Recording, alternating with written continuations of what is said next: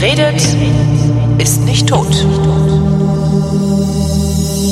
Manche Menschen sind so interessant, dass man mehrmals mit denen reden muss, dass ich jedenfalls mehrmals mit denen reden muss. Einer von denen ist Gabriel Joran. Den kennt ihr vielleicht aus Vrind 1135 Klassik verstehen. Und Gabriel, der hat äh, einen der interessantesten Jobs gemacht, den man dieser Tage, es ist Anfang Mai 2021, den man dieser Tage wahrscheinlich machen kann. Der hat nämlich Ende Dezember 2020, also genau als es losging, in einem Berliner Impfzentrum angeheuert. Hallo Gabriel. Hallo Holger. Warum hast du das gemacht? Ich habe bei einem Freund, äh, der ähm, früher mal eine Großraumdisco gemanagt hat mhm. und ähm, dem ich auf Instagram folge, gesehen, dass der einen neuen Job hatte als Manager eines Impfzentrums. Und ähm, der hatte geschrieben, wir suchen Leute und ich habe damals den Zusammenhang noch nicht so ganz verstanden, was hatte der mit dem Impfzentrum zu tun.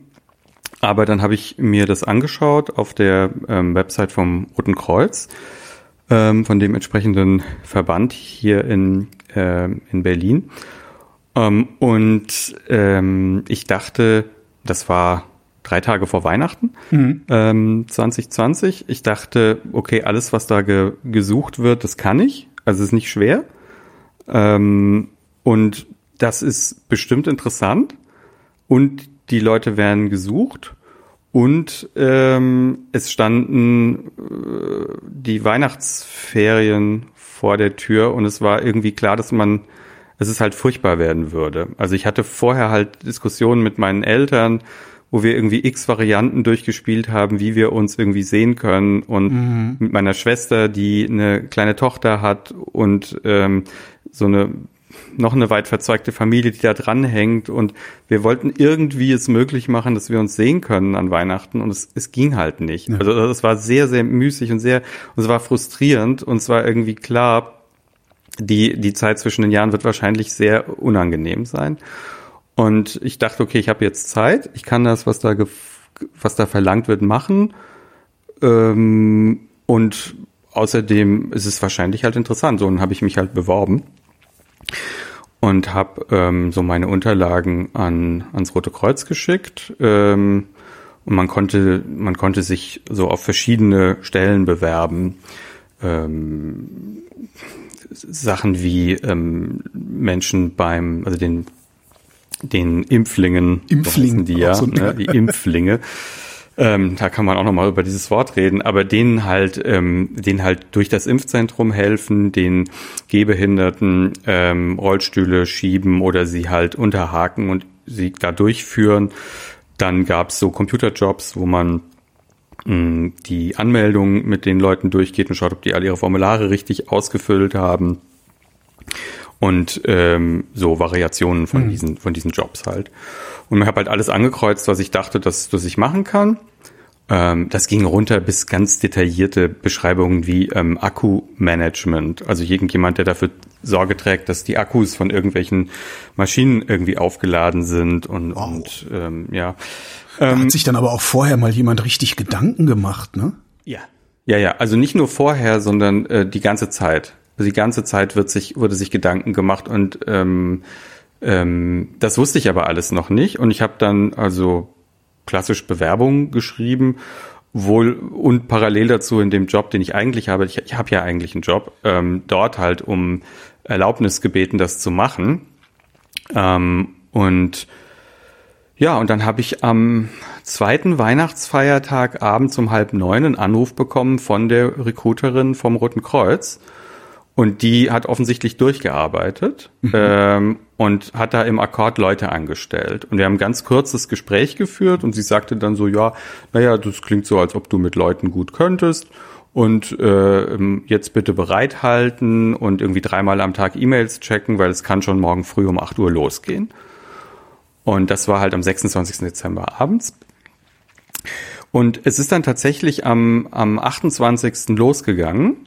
Ähm, den 27. habe ich zugebracht mit Online-Schulungen. Also dann wurde halt alle möglichen Links verschickt und ähm, stundenlange Videos zum Thema Hygiene und ähm, äh, auch zu der Funktionsweise des Impfzentrums und zu der mhm. Software, auf der das läuft.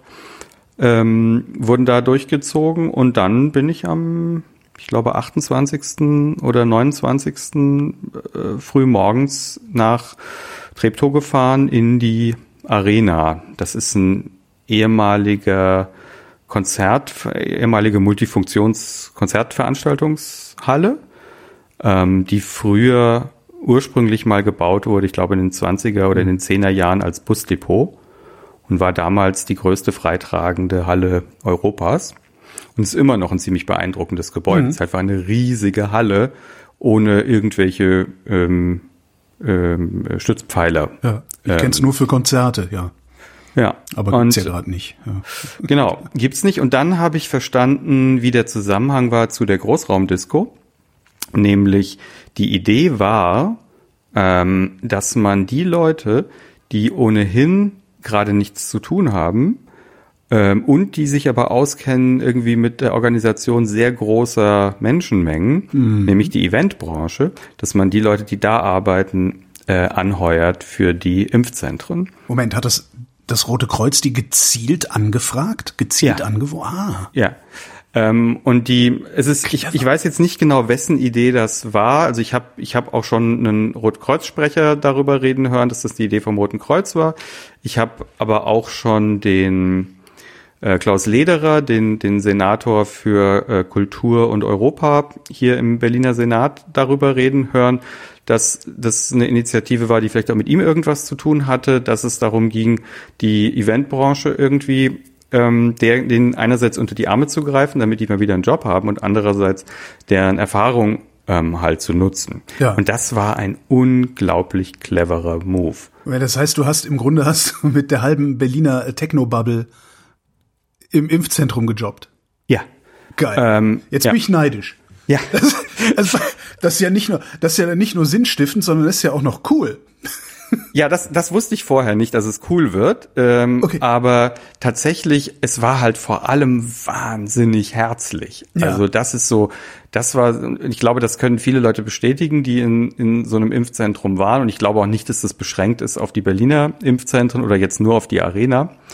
Ähm, sondern die ist es schon so, habe ich den Eindruck, auch anderswo ähm, die, ähm, die Wirkung auf die die Impflinge oder auf die Geimpften dann war, dass da einfach eine extrem gute Laune herrscht und ein sehr hoher, sehr hohes Maß an Organisation, äh, Organis Organisiertheit. Mhm. Und ähm, ja, also für mich war das ähm, war das überraschend. Ähm, also ich, ich hatte das nicht auf dem Schirm, dass das eigentlich diese Leute, dass das die Leute sind. Ne? Und wenn man dann mal irgendwie in einem Pausenraum ne, oder in der Pause mal draußen die Maske runternimmt und dann mal sich kurz mal unterhält äh, und dann mal so fragt, was die so machen, dann sind es halt irgendwie DJs oder Barkeeper oder ne, sonst irgendwie äh, MusikerInnen. Ähm, also ein ganz bunter ähm, und halt sehr extrovertierter Haufen. Ja. Also, ne, das sind Leute, die muss man nicht zum Jagen tragen. Ja. Die schnappen sich die Impflinge und führen die da durch und schnacken mit denen und verbreiten gute Laune. Ja, also die haben quasi performt und tun es immer noch. Was, ich, ich bin völlig begeistert gerade, du merkst es. Was, was waren denn da überhaupt die Einstellungsvoraussetzungen? Also was hast du denn gekonnt, dass sie dich dann da äh, haben mitspielen lassen? Ehrlich gesagt weiß ich das nicht, ähm, weil das Bewerbungsgespräch halt so schnell ablief. Ich glaube, das hat sechs Minuten gedauert. Hui. Ähm, und im Wesentlichen, also ich meine, ich habe hingeschrieben, was ich schon gemacht habe. Ähm, ähm, und ich habe ja hauptsächlich so unternehmerische Erfahrungen. Ja. Ich habe drei, drei Firmen mitgegründet. Und das heißt, ich wahrscheinlich weist mich ein gewisses Maß an Pragmatik und Organisationstalent und so Möglichkeitsdenken halt aus. Mhm. Ja, also ich, ich bin kein Pessimist und ich denke, man kriegt alles hin und ähm, ähm, so, ne? Also das, das hilft wahrscheinlich und ähm, Leute eben im Zweifelsfall auch mal irgendwo hinzuführen, die nicht so genau wissen, was als nächstes passiert. Ähm, das das habe ich halt schon x-mal gemacht und das hat vielleicht geholfen. Ansonsten, ich bin darauf angesprochen worden, dass ich ein, ähm, das steht auch im Lebenslauf irgendwo drin. Ich habe einen Doktor in Philosophie und ich habe erst gedacht, vielleicht lasse ich das weg, weil es wahrscheinlich eher schadet als nützt. Ähm, aber Ach, tatsächlich wurde ich darauf, genau, ja. ähm, ja, was was ist eine Impfung? ähm, und ähm, äh, Ontologisch jetzt. Ja, genau, ja. Und äh, warum ist überhaupt eine Impfung Und nicht vielmehr vielmehr keine nichts. Impfung? Ja, Ja. genau. Ähm, so, aber tatsächlich ähm, bin ich dann noch darauf angesprochen worden. Ich habe aber vergessen, was sie gesagt hat, weil ich auch so aufgeregt war, weil ich äh, nicht erwartet hätte, dass ich am 26. abends diesen Anruf kriege. Ähm, und äh, ich hatte eh den Eindruck, die Recruiterin hat gleichzeitig noch mit zwei anderen Leuten gesprochen und die auch noch gerade eingestellt. Also es ging wirklich Schlag auf Schlag und es hieß auch, Vertrag kriegst du später, ne, ähm, äh, komm erst mal dahin. Und es hat natürlich sehr geholfen, dass sie gesagt hat, du wirst direkt beim Roten Kreuz angestellt. Ja.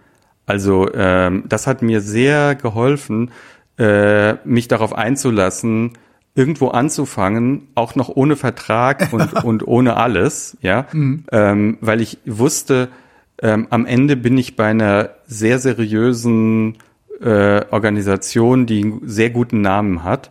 Ähm, und nicht bei, keine Ahnung, vielleicht, vielleicht hätte ich es nicht gemacht, wenn es hieß, du bist dann bei Zeitarbeitsfirma XYZ und keine Ahnung und Ja, so, ja? ja. So, das war einfach eine gute Entscheidung. Also die Marke Rotes Kreuz hat wahnsinnig geholfen, dass ich alle Zweifel hab ziehen lassen und gesagt, okay, ich mache das jetzt. Und äh, ja, und dann bin ich an dem, an dem am übernächsten Tag dahin gefahren. Und es war ein bisschen creepy, weil im, äh, im, im Radio hieß es auf dem Weg dahin, also ich sollte mich da um 7.30 Uhr oder so einfinden, hieß es im, in den 7 Uhr Nachrichten kam es, ähm, dass das Bundeskriminalamt warnt vor radikalisierten Impfgegnern, die ähm, vorhaben, die Impfkampagne zu torpedieren.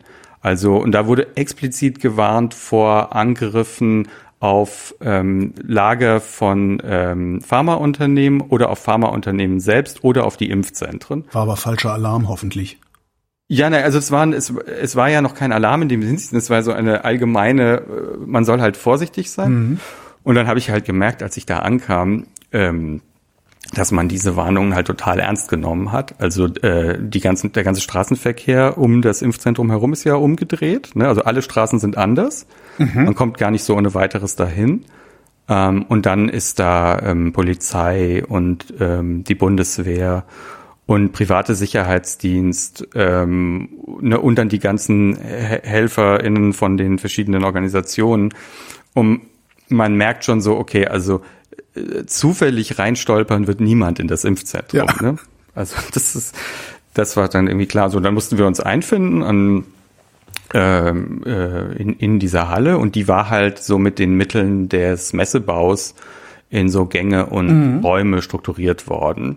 Das stand auch alles schon. Und ähm, die hilfreichen Leute, die dann, äh, die man halt fragen konnte, wenn irgendwas nicht klar war, waren halt interessanterweise die Bundeswehr. Ähm, SoldatInnen, die da äh, dort waren, weil die waren die ersten, die da waren. Okay. Die haben das Ding aufgebaut. Und der Plan war, ähm, man holt halt erst die Bundeswehr, weil da weiß man halt sofort, dass man irgendwie auf einen Schlag irgendwie x Leute zusammenkriegt, die halt machen, was man ihnen sagt. Ja. Ähm, und die halt gut organisiert sind. Und das waren die. Und dann, sobald es steht und man quasi genug Zeit hatte, die Zivilisten anzuheuern, durchs Rote Kreuz in unserem Fall, dann ähm, war halt die Strategie mit der Zeit, die Bundeswehr der Begriff war abziehen äh, zu lassen. Ja. Ja. Und ähm, aber das war natürlich auch interessant, weil ich habe ähm, ich habe verweigert, ich war nie in der Bundeswehr. Ja. Ähm, und dann war für mich die ganze Sache nicht nur mein erstes Impfzentrum, aber auch so mein erstes Zusammenarbeiten mit Leuten äh, von der Bundeswehr. Stellt sich raus, sind alle gar nicht so verkehrt, ne? Ich fand die ganz in Ordnung. Ja, Ähm, und ähm, ich habe halt auch gemerkt, ähm, ähm, wie hilfreich es ist, wenn da Leute sind, die halt so einen Informationsvorsprung haben und den aber auch gerne mit dir teilen. Also zum Beispiel äh, Tr Tricks und Kniffe, wie man diese Doctolib-Software benutzt, die das Impfzentrum verwendet. Ne? Das ist so eine eigentlich so eine Patientenverwaltung für für Ärzte. Ähm, und die haben halt offenbar ähm, auch am Anfang irgendwie mit heißer Nadel diese Software so umgestrickt, dass man, dass, dann, dass man ein ganzes Impfzentrum damit betreiben ja. konnte. Ne, und das hat am Anfang noch ein bisschen gewackelt und war irgendwie Och, langsam. Das wackelt und wurde aber von Tag zu Tag besser. ja, also ich weiß nicht, auf der, ne, auf der Reservierseite weiß ich es nicht. Ich weiß Ach so, klar, der, du, du der, hast ja, ne, du guckst ja aufs Backend, genau. Ja, genau, genau ja. ja, ich kann, ich kann nur für das Backend sprechen, weil wir uns natürlich nicht mit dem, mit der Terminvergabe befassen. Wir treten, das Impfzentrum tritt erst in Erscheinung, wie die Termine vergab, vergeben sind. Okay, ne, das Frontend ist äh, auch Anfang Mai 2021 immer noch sehr, sehr buggy. Ja, also ähm, das ist halt aber auch ähm, ähm, nochmal ein anderes Problem. Ja. Ne? Also generell, ne, so, äh, wer, wer hat hier eigentlich was zu verantworten in der Impfkampagne, das ist nochmal ein Thema für sich. Mhm. Und dann waren halt so Situationen wie, ne, so die, die können dir halt dann sagen, wo du klicken musst, damit das irgendwie schneller lädt. Ähm, oder ähm, wenn du aufstehst von deinem Arbeitsplatz und vergisst dich abzumelden, dann kommt irgendein Soldat und meldet dich halt ab an deinem Arbeitsplatz. Ja, weil du darfst nicht den Computer ungesperrt da stehen lassen, wenn Wegen du irgendwie aufs Klo gehst oder so. Und so genau. Okay. Ja, mhm. ja, ja, weil äh, man hat ja Zugriff auf einen Haufen Daten ja. ähm, dort. Ähm, das ist auch noch ein Thema. Ne? Man wird natürlich dann verpflichtet auf den auf das äh, Bundesdatenschutzgesetz und äh, kriegt da noch eine Schulung drüber. Und dann wurden wir halt eingewiesen. Ähm, wir waren so eine, wir, die Gruppe, in der ich da angekommen bin, waren irgendwie 40 Leute, so 50-50 Frauen, Männer, ähm, Alter von, ich würde sagen, 20 bis 45, sowas. Also ich war da schon, schon eher einer der Älteren. Ich bin 43. Mhm. Und ähm, einige waren so, okay, das ist mein erster Job, so gerade aus der Schule gekommen. Ja. Viele waren aber so mit 20er, Endzwanziger Eventbranche eben, ähm, die halt gerade nichts zu tun haben. Und dann sind wir halt da erstmal eingewiesen worden. Ähm, und dann hat sich halt relativ schnell rausgestellt, dass die Stellenbeschreibungen overengineert waren. Also mhm. das, äh, ne, das also. Sehr oft, ja. Ja, dass man also denkt, man hat hier quasi acht verschiedene Rollen auf die die Leute sich bewerben, bis man dann feststellt, nee, es gibt eigentlich nur zwei verschiedene Rollen und die sind halt, jeder kann alles. Ja. Und der Charme besteht dann darin, dass man quasi unterschiedlich eingesetzt werden kann. Und mal macht man die, ist man im Mobilitätsteam, kriegt eine blaue Weste und hilft halt den ganzen Tag Leuten durch, also ne, Leuten, die Schwierigkeiten haben, ähm, ähm, äh, hilft man durchs, durchs Impfzentrum oder man kriegt eine grüne Weste an und dann sitzt man hinterm Computer und gibt die Daten ein und prüft, ob die gut, ähm, ob die ähm, äh, zu Impfenden sich korrekt irgendwie vorbereitet haben mhm. und alles korrekt ausgefüllt haben. Oder man ist in so einer Runde, wo man im Wesentlichen damit beschäftigt ist, ähm, dem während der Impfarzt oder die Impfärztin die Impfung vornimmt, die Dokumente des äh, Impflings abzufotografieren mit so einem Tablet, das man da in die Hand gedrückt bekommen hat, um quasi zu dokumentieren, ähm, äh, welche ähm, Vorerkrankungen der ähm, Impfling zum Beispiel hat oder welche ähm, Medikamente die Person halt regelmäßig einnimmt, weil man ja im Nachhinein, äh, sollten irgendwelche Probleme auftauchen, wissen möchte, ob es vielleicht einen Zusammenhang gibt mhm. mit einer Vorerkrankung oder mit einem bestimmten anderen Medikament, es irgendwelche Wechselwirkungen gibt oder so. Und ähm, das heißt, ein Großteil der Arbeit, die im Impfzentrum gemacht wird, ist halt Dokumentation. Ja. Ne, wenn man das nicht alles dokumentieren würde, also wenn man einfach nur sagen würde, kommen Sie rein, wir impfen Sie und schmeißen Sie wieder raus, dann ging das natürlich alles sehr viel schneller. Ja. Ähm, und ähm, wäre auch also billiger und mit weniger Raum und ne, Aufwand zu machen. Aber da der Impfstoff so neu ist, mhm. äh, will man halt möglichst viele Daten erfassen für den Fall der Fälle, ähm, ne, um im Nachhinein sagen zu können, okay, wir haben hier beobachtet, dass es vielleicht mit dieser Gruppe von, von Menschen ein Problem gibt und dann will man wissen, ähm, wie die ihre Fragebögen ausgefüllt haben, ihre Anamnesebögen mhm. und darauf zugreifen. Das heißt, du hast nicht nur einen Job gemacht, sondern alle Jobs. Genau. Was also das, Ganze das Einzige, was ich nicht, nicht gemacht habe, ist Leute zu impfen. Okay. Was das Ganze dann noch nicht langweilig werden lässt, vermute ich mal, weil eigentlich ist es ja wahrscheinlich doch eher langweilig, weil du ja vorgefertigte Formulare immer und immer wieder ausfüllst, ne? Ja, also ähm, ist es langweilig? Nein. Ist es irgendwie repetitiv? Ja, auf eine Weise natürlich schon. Aber da wollte ich mich jetzt auch nicht drüber beschweren, weil es auch irgendwie eine interessante Abwechslung war zu der Arbeit, die ich sonst mache, die halt nicht repetitiv ist, aber die man halt dafür auch immer mit nach Hause nimmt und die nie aufhört und bei der man selten so ein so Sense of Accomplishment hat. Ja, Ja. wo man so denkt, so jetzt habe ich mal was geschafft, sondern de facto hat man dieses Gefühl, wenn man so Unternehmer ist, ja eigentlich nie, ähm, sondern es ist einfach nur, die Aufgaben werden halt irgendwie größer und die Probleme werden vielleicht irgendwie komplexer. Aber es ist ja selten, dass man mal, und erst recht, wenn man in der Softwarebranche ist, was ja bei mir der Fall ist, diese Sachen sind nie fertig. Es gibt nie ein Werk, was man abliefern kann, sagen so, hier ist mein Buch. Ja. So, das ist es jetzt, das letzte Wort, ja. Sondern die Software wird in der Sekunde schon schlechter, in der sie abgeliefert wird. Ne? Die Welt drumherum ändert sich und die Sachen sind halt nie fertig. So, und dann mal eine Arbeit zu machen, wo man weiß, wenn ich hier rausgehe, bin ich fertig und ich habe dazu beigetragen, dass heute dreieinhalbtausend Leute in diesen Hallen hier geimpft wurden. Und ähm, das ist schön.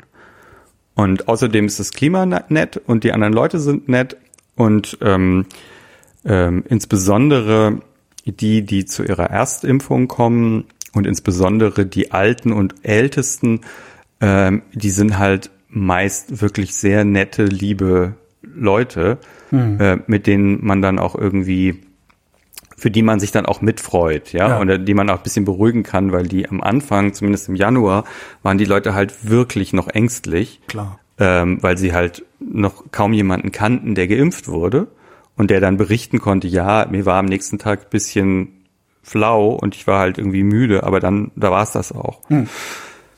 Ähm, Wie war ja. das Publikum insgesamt? Also w- haben die euch als Dienstleister betrachtet oder wie? Es ist ja ein völlig neu, neuartiges äh, äh, Patienten- oder Kundenverhältnis, was man da eingeht. Also ein Impf, sowas wie ein Impfzentrum kennen wir hier ja gar nicht. Ne? Ja, ähm, also das hängt vom Alter ab Ja. und es hängt davon ab, ob die Person zur Erst- oder zur Zweitimpfung kommt.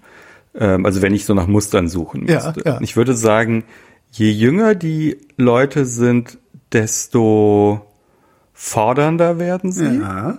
Ähm, je älter sie sind, desto dankbarer werden Ja. sie. Ähm, wir haben es viel zu tun gehabt, äh, ganz am Anfang, nach der ersten Gruppe. Die ersten Tage kamen ja nur ähm, Menschen, die in der Pflege arbeiten. Ähm, abgesehen davon, dass ich da auch total viel Interessantes gelernt habe, was ich nicht wusste, nämlich wie viele Menschen, die in der Pflege arbeiten, selbst alt sind. Das äh, war für mich ziemlich überraschend. Also es haben sich etliche, ähm, ich kann nicht in die Details gehen, ja, wegen, also Datenschutz natürlich, aber ähm, die, die Häufung von eher alten Menschen, die zum Beispiel in Familienunternehmen arbeiten, die Pflegedienste anbieten, ähm, hat mich überrascht. Was Also nennst du eher alt? Also Leute, die eigentlich in Rente sein sollten. so alt, okay, Mhm. okay. Ja. Ähm, das war, das war verblüffend. Also ich wusste nicht, dass es so viele kleine Pflegeunternehmen gibt. Ich dachte, Ja. Pflege ist irgendwie so eine Konzernsache mittlerweile, wo so Krankenhauskonzerne und so. ja. Aber es ist offensichtlich nicht nur so. Jetzt ist natürlich Anecdotal Evidence und muss man aufpassen, aber ähm, das war merkwürdig. Ähm, und dann, nachdem so die ersten ähm, Pflegekräfte durchgeimpft waren, kamen die ganz Alten. Also die über 90-Jährigen Ja. und die über 100-Jährigen. Echt, du hast über 100-Jährige kennengelernt? Ja. Wow. Und ähm, am Anfang war das so, dass wir uns das gegenseitig dann äh, ne, in den Anmeldekabinen so zugeflüstert hatten. Ja. Ich hatte gerade einen 103-Jährigen da und so. Krass.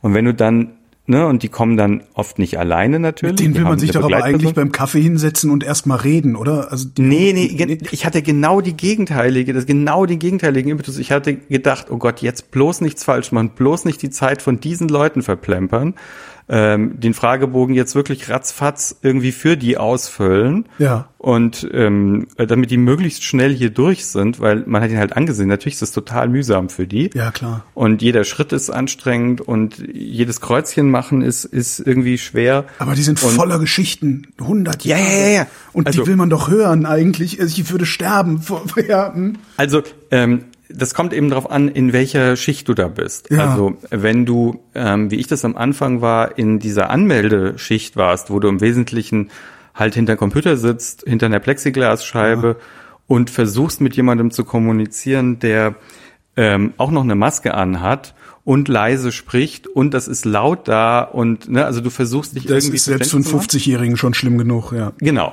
So, und dann dürfen die die Maske nicht abnehmen und du sitzt hinter der Scheibe und über dir brät die ähm, brät der ähm, Konzertbühnenscheinwerfer, weil da gibt's ja keine normale Beleuchtung, das ist ja kein Büro. Stimmt. Ne? Also über dir brät wirklich der, der, die Scheinwerfer und ähm, das haben sie dann irgendwann reguliert gekriegt, aber am Anfang hast du halt auch gedacht, äh, okay, von allen Seiten wird man mit den, Geze mit den Naturgewalten behelligt, ja, obwohl man eigentlich in einem geschlossenen Raum ist. Kulturgewalten eigentlich. Oder Kulturgewalten, genau. Und ähm, genau, also da hat man nicht so viel Zeit zu reden. Aber ähm, gerade am Anfang, wenn man dann zum Beispiel in der Schicht ist, wo man die Impflinge in die Impfkabine begleitet und dann irgendwie wartet auf den Impfstoff. Und das war am Anfang ja wirklich ein Thema. Also ähm, kleiner Exkurs in, die, in dieses logistische Problem, was da besteht. Ähm, es gibt einen Zielkonflikt im Impfzentrum und der lautet, ähm, will man möglichst schnell die Impflinge impfen oder will man möglichst wenig Impfstoff wegwerfen? So, ähm, das ist nicht so leicht zu beantworten, wie man denkt. Ähm, Ich verstehe gar nicht, ich, ich verstehe gar nicht, wie es zu diesem Zielkonflikt überhaupt kommt. Genau, also der Zielkonflikt rührt daher, dass wir reden ja von dem BioNTech-Impfstoff. Okay. Und der, ähm, also ich habe nur persönliche Erfahrung mit dem BioNTech-Impfstoff. Ähm, der wurde ja von dem, glaube Mario Chaya, dem, dem DRK-Präsidenten hier in Berlin, mal eine Diva genannt. Der Impfstoff sei eine Diva. Und ähm, was er damit meinte ist, der muss ja, wie wir ja mittlerweile alle wissen, bei minus so und so viel 70 Grad äh, gekühlt werden und dann aufgetaut und dann ähm, aus diesen Durchstechflaschen gezogen werden mit ganz, ganz kleinen, schmalen Spritzen und dann verdünnt werden ähm, mit äh, einer Salzlösung. Ähm, so, und wenn man das alles gemacht hat, also die quasi die Spritze vorbereitet hat, Ja. dann hat man 90 Minuten Zeit, die zu injizieren. Oh, das ist Danach ist die wenig. nicht mehr steril. Ja. So, das heißt, wenn du also weißt, wie viele Leute kommen, wie viele Leute Termine haben und du bereitest die Spritzen halt entsprechend vor und stellst dann fest, aha, irgendwie fünf Prozent oder zehn Prozent der Leute, die Termine haben, erscheinen aber nicht, dann hast du möglicherweise mehr aufgezogene Spritzen übrig, als du in dieser Zeit verimpf, verabreichen kannst. Und du hast keine Laufkundschaft und müsstest Du dann keine wiederum Leute anrufen, die dann hinterher in der Bildzeitung äh, stehen und geschämt werden dafür, dass sie sich vorgedrängelt haben. Genau, und ähm, jetzt ist es natürlich so, das Impfzentrum ist ein riesiges Gelände und ähm, sollte, wollte man jetzt die ähm, diese quasi übrig gebliebenen Spritzen irgendwie unter die Leute bringen, abgesehen davon, dass man natürlich alle möglichen Fairnessgebote mit Füßen Ja. tritt, ähm, hat man dann das Problem, dass man den Arzt, der ja eigentlich oder die Ärztin, die in der Kabine sein soll, um die Leute zu impfen, den müsste man ja dann rausschicken. Oder man müsste extra Ärzte nur für diese, für diese Restbestände haben, weil es gibt die rechtliche Verpflichtung, dass der Arzt das Aufklärungsgespräch führen muss. Okay. Also Sie können nicht einfach ja. die Spritzen aus dem Fenster werfen und sagen, hier bedient euch, sondern äh, der Arzt oder die Ärztin muss die Aufklärung machen und es muss alles dokumentiert werden. Wenn man jetzt also quasi auf Verdacht die, also äh, die Probleme, die da auftauchen, die macht, man macht sich keine Vorstellung davon, weil die Zeit läuft dann. Ja. Ja. In 90 Minuten ist die Spritze nicht mehr steril und dann darfst du die nicht mehr verimpfen. Und ähm, jetzt müsste man quasi in der Zeit zwischen, aha, wir haben hier was übrig und ähm, die 90 Minuten sind, laufen ab, die richtigen Personen finden, die müssen die ganzen Formulare ausgefüllt haben, Ja. die sie vielleicht zum ersten Mal sehen zu diesem Zeitpunkt. Ähm, wir müssen das alles erfassen und dann muss der Arzt oder die Ärztin diese Leute impfen und trotzdem muss der Betrieb im Impfzentrum weitergehen. Also so funktioniert es nicht. Also das ist, äh, das, das war mir, war mir relativ schnell klar, dass das, dass das so nicht funktioniert. Ähm, und ähm, der Grund, warum wir also diese Probleme am Anfang hatten, also mit Anfang meine ich wirklich die ersten paar Tage ja. nur, war eben, dass niemand die Erfahrung mit der No-Show-Rate hat. Ja, klar, klar, Also- ja. Ja, so. Und dann hieß es, okay, wir holen uns jetzt irgendwie Leute, die Erfahrungen haben aus dem, von den Airlines. Ähm, weil ganze Flug, die Fluggesellschaften verdienen nur Geld, weil die mit der, mit dem, mit der No-Show-Rate virtuos umgehen. Die überbuchen, ja. Genau, also alle Flugzeuge werden überbucht und das ist auch gut so, weil einfach es gibt eine verlässliche No-Show-Rate und die Leute, die ähm, mal nicht auf ein Flugzeug können, weil es überbucht ist, ist verschwindend gering gemessen an den Leuten, die einfach nie auftauchen. Ja. Also die buchen und dann ihren Flug nicht wahrnehmen. Und ähm, das heißt, wenn man weiß, okay, es gibt so eine No-Show-Rate von so und so viel Prozent, dann weiß man auch, wie viele Spritzen man aufziehen muss. Und dann weiß man auch, ähm, wie sehr man die Arena überbuchen darf. Aber gilt das denn immer? Weil du, du gehst ja durch verschiedene Alterskohorten und ich könnte mir vorstellen, dass je nach Alterskohorte diese No-Show-Rate unterschiedlich ist. Genau. Und dann hast du eben das Problem, dass du du versuchst die diese du versuchst diese Rate zu ähm, äh, ermitteln und Ja. die aktuell zu halten. Und dann hast du diesen hast du quasi eine Information, die du zu Rate ziehen kannst, um diesen Zielkonflikt zu adressieren. Will sagen, der ähm, äh, was du dann tust, ist eher weniger Spritzen aufziehen Ja. ähm, und das führt dann aber dazu, dass die Impflinge in der Kabine sitzen und es ist einfach nicht fertig. Ja. Der Impfstoff ist nicht ähm, ähm, vorbereitet. Und dann sitzen die da und dann hatten wir in den ersten Tagen manchmal so Situationen, wo wir dann 20, 30 Minuten mit den Impflingen da saßen und auf den Impfstoff gewartet haben. Ähm, das hat sich natürlich dann alles eingespielt. Ja, dann wusste man irgendwann, okay, so, ne, so muss man damit umgehen und ähm, ähm, dann ist es ja auch so, dass der, der Impfstoff nicht genau an der Stelle aufbereitet wird, wo er verabreicht wird. Das passiert anderswo. Ähm, und dass der Bereich, in dem die Aufbereitung stattfindet, zum Beispiel der klimatisierte Bereich der Halle ist. Ähm, weil da, da sitzen die Kühlaggregate, die produzieren Abwärme, es wird sehr heiß da und da sitzen halt die Pharma ähm, die dieses Aufziehen machen.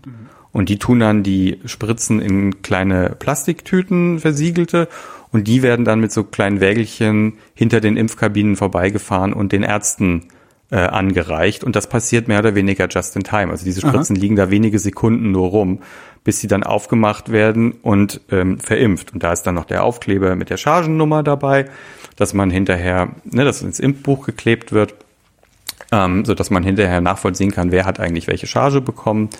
Ist ja auch wichtig. Und also lange Rede, kurzer Sinn, den Zielkonflikt halt aufzulösen zwischen die Leute möglichst kurz warten lassen, aber auch möglichst keinen Impfstoff wegwerfen müssen.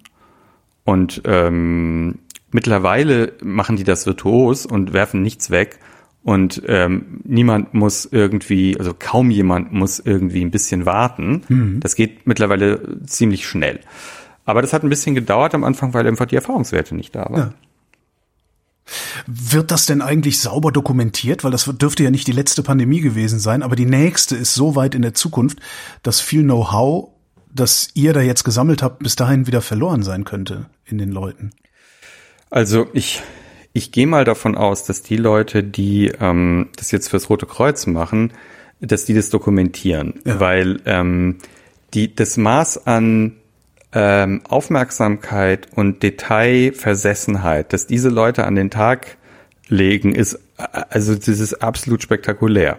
Also wir haben ähm, wir haben dann, also am, in den ersten Tagen ging es ja nur darum, dass es irgendwie funktioniert. Ja. Aber dann, spätestens so ab dem dritten, vierten Tag, war es so, okay, wir haben hier ungefähr 1000 Handgriffe, die in diesem, in diesem Impfzentrum passieren und wir werden jeden einzelnen optimieren, ja, äh, komme was will. Also bis hin zu so Sachen wie den Winkel, in dem die Stühle hingestellt werden an den Schaltern für die Impflinge, wo die sich registrieren, damit die Impflinge von alleine verstehen, ah, dieser Stuhl ist für mich, ich kann und soll mich hier draufsetzen. Wow. Weil der Stuhl macht, dass du dann so nah an der Plastikscheibe sitzt, dass wir dich hören hinter der Scheibe, wenn du anfängst mit uns zu reden. Wenn der Stuhl falsch steht oder im falschen Winkel oder zu weit weg, verstehen die Impflinge entweder nicht, dass sie sich da hinsetzen, nicht nur äh, dürfen, sondern sollen, weil es einfach zu lange dauert, die sollen nicht rumstehen, während die Formulare ausgefüllt werden oder geprüft werden, oder sie sitzen zu weit weg und man hört sie nicht, weil die Halle laut ist und die eine Maske aufhaben und eine Plexiglasscheibe dazwischen ist. Also und, und von solchen so, so Mikrooptimierungen passieren da halt ständig dauernd X äh, ähm, äh, Optimierung. Also anderes Beispiel, in den Impfkabinen sind Bewegungsmelder installiert. Mhm. Und die Bewegungsmelder tracken, ob in der Kabine gerade was los ist oder nicht. Also wird da gerade geimpft oder nicht. Mhm. Und die wiederum reden mit einer Software, die auf sehr großen, so vertikal aufgehängten Bildschirmen anzeigt, welche Kabine voll ist und welche Kabine leer ist und wie lange schon. Mhm. Und ähm, das wiederum hilft den Leuten, die diesen ganzen, diese Crowd Control machen, also die das ähm, Leitsystem heißt ja. es machen, ähm, die Impflinge möglichst äh, schnell in eine der 80 Kabinen zu bringen, die gerade frei sind. Und ähm, auch das ist kein, also das klingt nach einem trivialen Problem, nee, aber wenn du dreieinhalbtausend Leute hast, die zum ersten Mal an einem Ort sind und nicht wissen, was da passiert und in welcher Reihenfolge und die durch verschiedene Eingänge reinströmen und du willst die trotzdem fair, also in der richtigen Reihenfolge und das bedeutet die gebrechlichsten zuerst und die anderen nach ähm, Erscheinen. Und die Hälfte, die Hälfte kommt auch noch eine halbe Stunde zu früh, weil man weiß ja nie.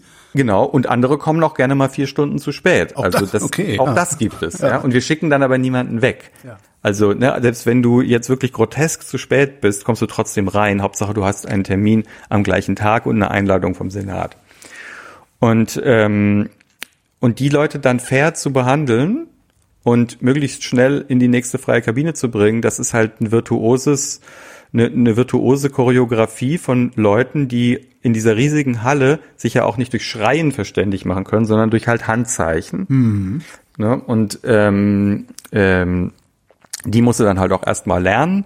Äh, ne? wie, wie zeigt man quasi dem Kollegen oder der Kollegin, die da 20 Meter weiter steht und in die nächsten Gang reingucken kann, an, wie viele Kabinen frei sind und äh, ne, so damit also zu spielen, ähm, da möglichst schnell die Leute durchzubewegen. Das sind halt so Probleme, die ich vorher halt auch nicht kannte.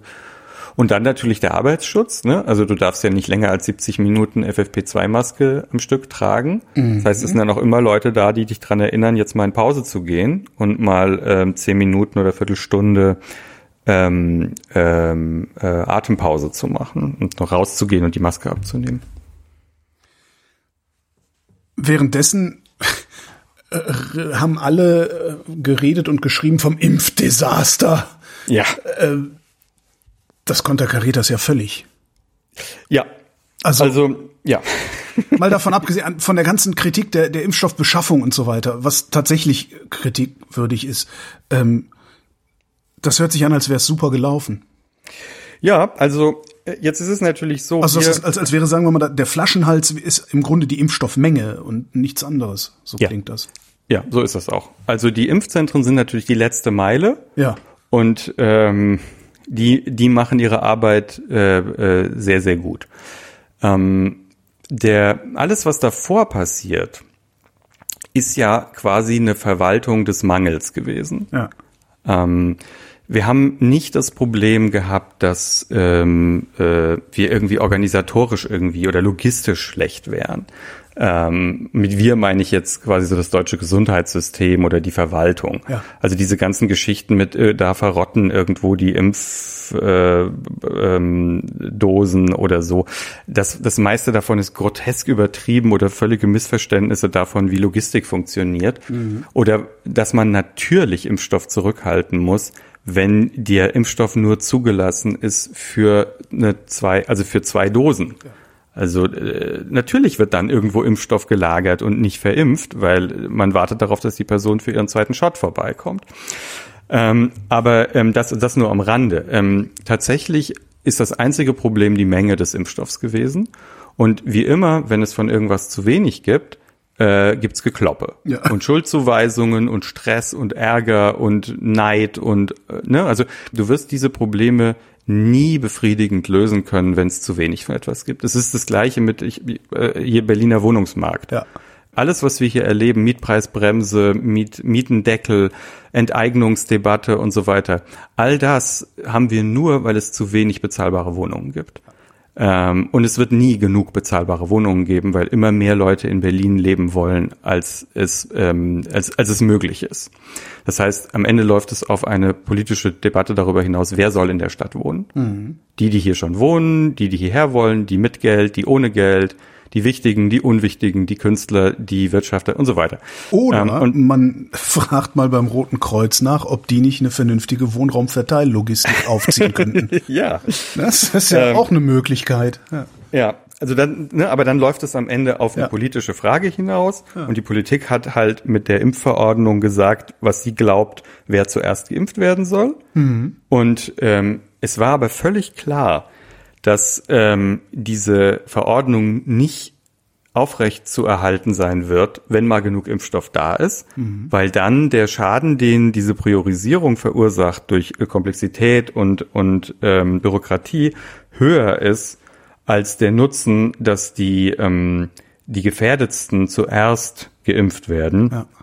Ähm, und das, also äh, das lag ja, ähm, also ich meine, das war ja irgendwie die ganze Zeit klar und lag auf der Hand, dass die, die am ehesten schwere Verläufe haben würden, als erstes geimpft werden müssen.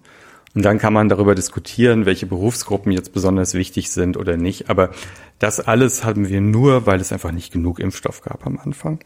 Und ähm, ich habe natürlich diese ähm, ähm, diese ähm, also die kognitive Dissonanz halt gehabt, dass ich ähm, aus ähm, Medien Ja. grundsätzlich den Eindruck hatte, okay, wir verkacken es, ne? Ja, es wir ja, schaffen das- es ja, ja. nicht, ja? So wir scheitern das auf aus. ganzer Linie, ja. So sah das übrigens auch aus, wenn du, wenn du selber zu den Medien gehörst. Also ich jetzt äh, als, als äh, Hörfunkmoderator ähm, hatte auch nicht das Gefühl, dass es besonders gut läuft.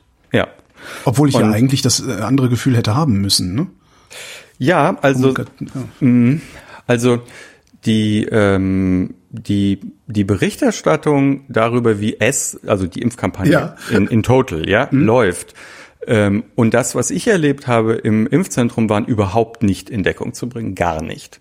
Ähm, und mit dieser kognitiven Dissonanz musste ich halt äh, leben. Ich meine, es gibt schlimmere Schicksale, aber ähm, ich habe halt äh, relativ ähm, ähm, bald gemerkt, dass es eine komplett sinnlosen Pessimismus gab. ja.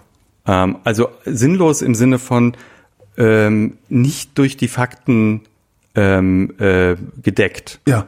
Ähm, also bestes Beispiel, Leute, die Dreisatz können.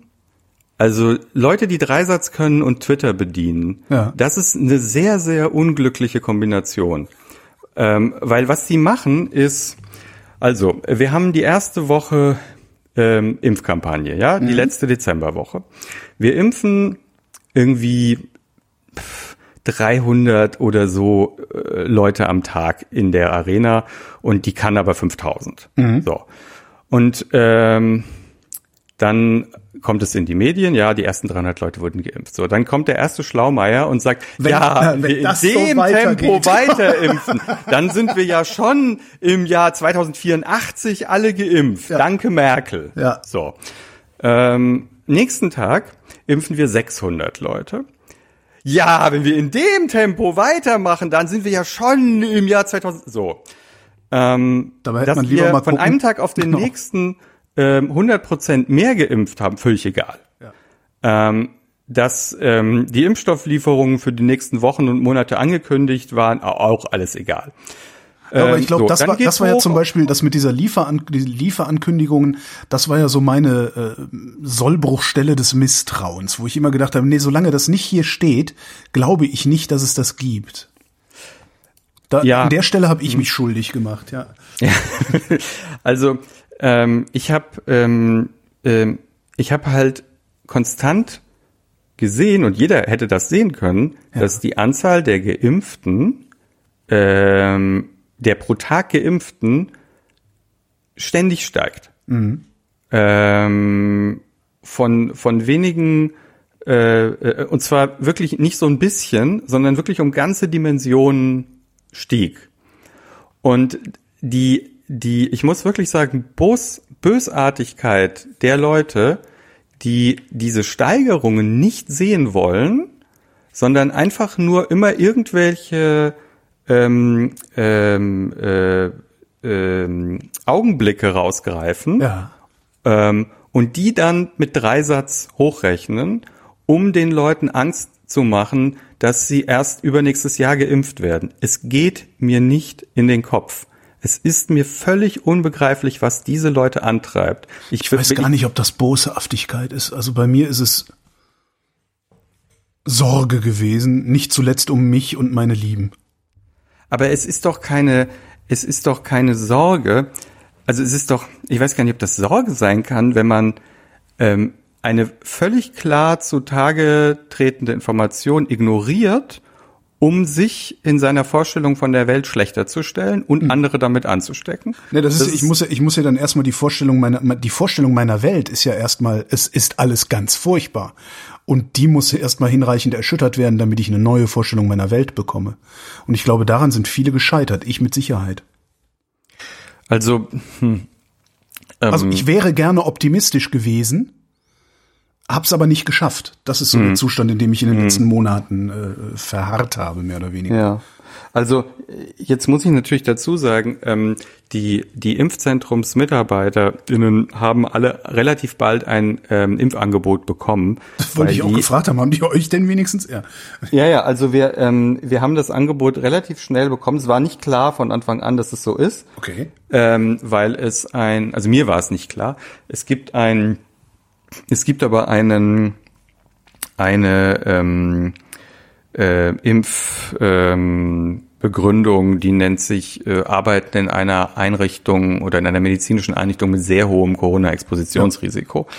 Ähm, so, da fällt man drunter, wenn man in einem Impfzentrum arbeitet. Und deswegen wurde ich schon am 30. Dezember ähm, geimpft. Ähm, und Wie war's? dann ähm, ja, es war es war merkwürdig, weil ähm, ich ich hab, ich bin quasi während meiner Schicht geimpft worden. Ja. Also ich war eigentlich am Arbeiten und dann hieß es so spontan, ähm, okay, wir können jetzt irgendwie ein paar Leute impfen. Ähm, äh, so und dann habe ich quasi die Seiten gewechselt und bin hinter meiner Plexiglasscheibe hervorgekrochen, habe das Formular ausgefüllt und bin halt zu jemand anderem, äh, zu einem meiner Kollegen hingegangen und habe dem das äh, quasi das ähm, an den Anamnesebogen hingehalten und habe dem gesagt, so, ich werd, soll jetzt geimpft werden, hier ist mein Fragebogen und ähm, habe das alles ausgefüllt und dann hieß es ja, okay, gut, ja, ist jetzt eingegeben und dann fiel mir ein, okay, aber ich habe ja gar keinen Termin.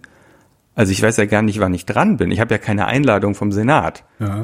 Ähm, das heißt, ich bin dann selber wieder hinter die Kulissen gegangen, habe mich an meinen Computer gesetzt und habe mich selbst in dem System gesucht, äh, um herauszufinden, wann ich meinen Termin hatte. Und der Termin war dann irgendwie in drei Minuten. Und dann bin ich halt sofort dahin gestürmt, ja, und ähm, habe mich dann von einem Soldaten zum, zum Impfen bringen lassen, bin dann geimpft worden. Es fühlt sich nicht anders an als die Grippeimpfung oder irgendwas anderes auch. Und ähm, dann, dann eigentlich begann so der unangenehme Teil, nämlich diese 15, damals noch 30 Minuten im Beobachtungsbereich oder in der Nachsorge. Also es gibt da so einen Bereich, wo du nach der Impfung ähm, wartest, Also doof rumsitzt eigentlich. doof rumsitzt. Darf man sein dann, Telefon benutzen? Nee. Echt kein Ähm, Smartphone? Also Buch mitbringen.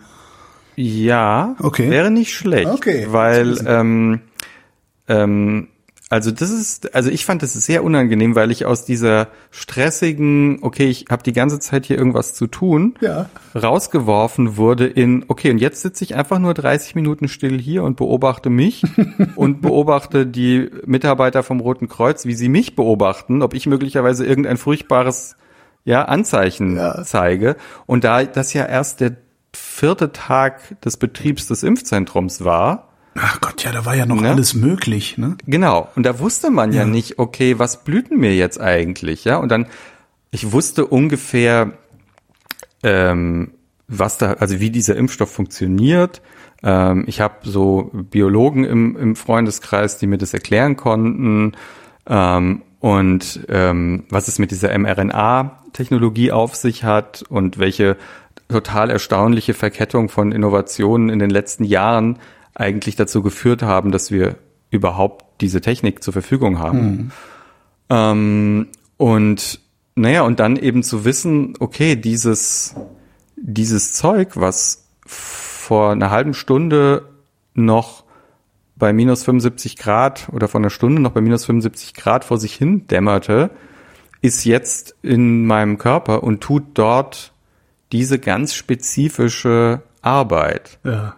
Also meine Zellen anregen, diese Proteine zu produzieren, die aussehen wie die Spikes vom Coronavirus mit so einem kleinen Rückgrat drin, damit die sich nicht zusammenrollen, sondern damit die wirklich robust als diese Spikes äh, in meinem System zirkulieren können, damit das anfangen kann, ähm, Antikörper zu produzieren. Und zwar nicht zu viele und nicht zu wenige und mhm. ne, keine überschießende Immunreaktion, aber auch nicht zu wenig.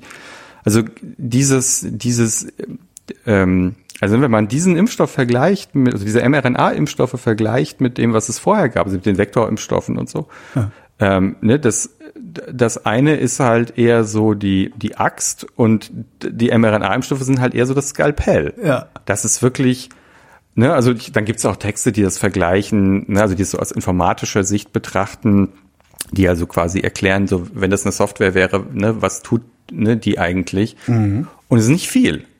Also es ist, ähm, es ist relativ wenig, was die, was dieser Impfstoff inhaltlich quasi tut.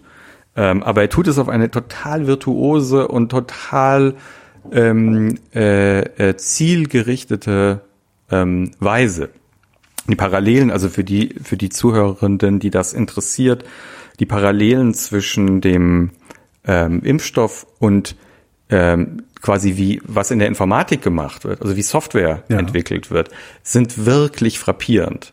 Also wenn man das mal googelt, so Reverse Engineering the Covid-Vakzin bei BioNTech und so, da gibt's gibt's ganz spannende Texte darüber aus Sicht also auch von Softwareentwicklern, die die ganzen Parallelen aufzeigen zwischen dem, was da im Körper passiert und wie eine Software funktioniert. Und da sind wirklich viele Parallelen. Okay. Das heißt, also die, ich will jetzt gar nicht den Verschwörungsäumeln da in die Hände spielen, die sagen, ah, ich kriege Windows 10 installiert genau. auf meinem, ne, auf meiner Niere oder so.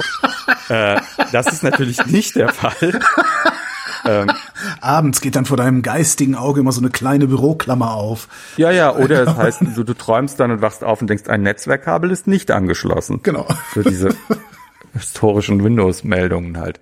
Ähm, genau, das ist natürlich alles Quatsch. Aber ähm, faszinierend ist es natürlich trotzdem, gerade wenn man so ein bisschen äh, Softwareentwicklungs-Background hat, sich das mal anzugucken. Aha. Jedenfalls, ich saß da eine halbe Stunde und dachte, okay, ist mir jetzt so ein bisschen schummrig wegen mRNA oder und dann fiel mir ein, nee, ich habe einfach den ganzen Tag noch nichts gegessen und vielleicht sollte ich jetzt mal schnell irgendeinen Schokoriegel inhalieren und das habe ich dann gemacht und dann ging's wieder. Gab's denn da irgendwelche Komplikationen? Also was weiß ich, irgendjemand, der äh, sechs Wochen vorher noch infiziert war und jetzt schon eine Impfung draufgekriegt hat und es nicht gemerkt hat oder so? Also das kann natürlich die ganze Zeit passieren, dass es Leute ne, unbemerkte Infektionen durchgemacht haben. Ja. Wir fragen ja auch erst seit ein paar Wochen, ob die Person schon eine Infektion durchgemacht hat. Das war nicht von Anfang an Bestandteil des Protokolls, das zu fragen. Ähm, weil man dann ja wusste, okay, wenn die Leute wissen, dass sie das schon mal durchgemacht haben, dann lässt man halt ein halbes Jahr Zeit vergehen und gibt ihnen dann die nur eine Impfung. Ja. Die brauchen dann die Impfung an der Stelle nicht. Ne? Die, die haben dann schon äh, genug Antikörper, wenn die eine Infektion durchgemacht haben und es wissen. Und ähm, ja gut, dann am nächsten Tag war ich dann halt äh, ein bisschen zerschlagen und lag auf dem Sofa rum und ähm, war müde und erschöpft. Ähm, und man hatte uns aber auch schon vorgewarnt. Es hieß also, Jüngere haben mehr Nebenwirkungen als Ältere, Männer mehr als Frauen. Hm. Und wenn du bei der ersten Nebenwirkung hattest, hast du bei der zweiten heftigere Nebenwirkungen. Und stimmt aber, das? Ja, das stimmt. Ähm, es ist nur so, dass ähm, das alles ist äh, nicht schlimm. Also ne, man, man, man fühlt sich dann so schlapp und hm. man will nichts machen und man will nur auf dem Sofa liegen und ähm, so für einen Tag oder für anderthalb. Das ist a story of my life. Ja. nur, dass du keine Immunität dadurch gewonnen hast. Verdammt! ähm, genau, aber das ist es dann auch. Ja. ja. Und ähm, und ähm, ja, und in der Folge dann, ähm, ich habe dann einen Artikel geschrieben für Krautreporter mhm. über das, über meine Erlebnisse da und wie einem das halt so ein ähm, so ein Boost an Optimismus gibt. Ja, das war das positivste Stück, das ich in der gesamten Pandemiezeit irgendwo gelesen habe tatsächlich. Ja, ja also du bist nicht allein. Also ja, ähm, ja. ich ich äh, und es es war überhaupt kein Problem, das zu schreiben, weil ich das äh, ich habe einfach runtergeschrieben, wie ich das empfunden habe. Ja. Ähm, und ähm, gerade so die ersten Tage oder die ersten Wochen ähm, ähm, wo man den, den Eindruck hat, um, okay, davon werden wir unseren Kindern erzählen, Mhm. ja, oder unseren Enkeln.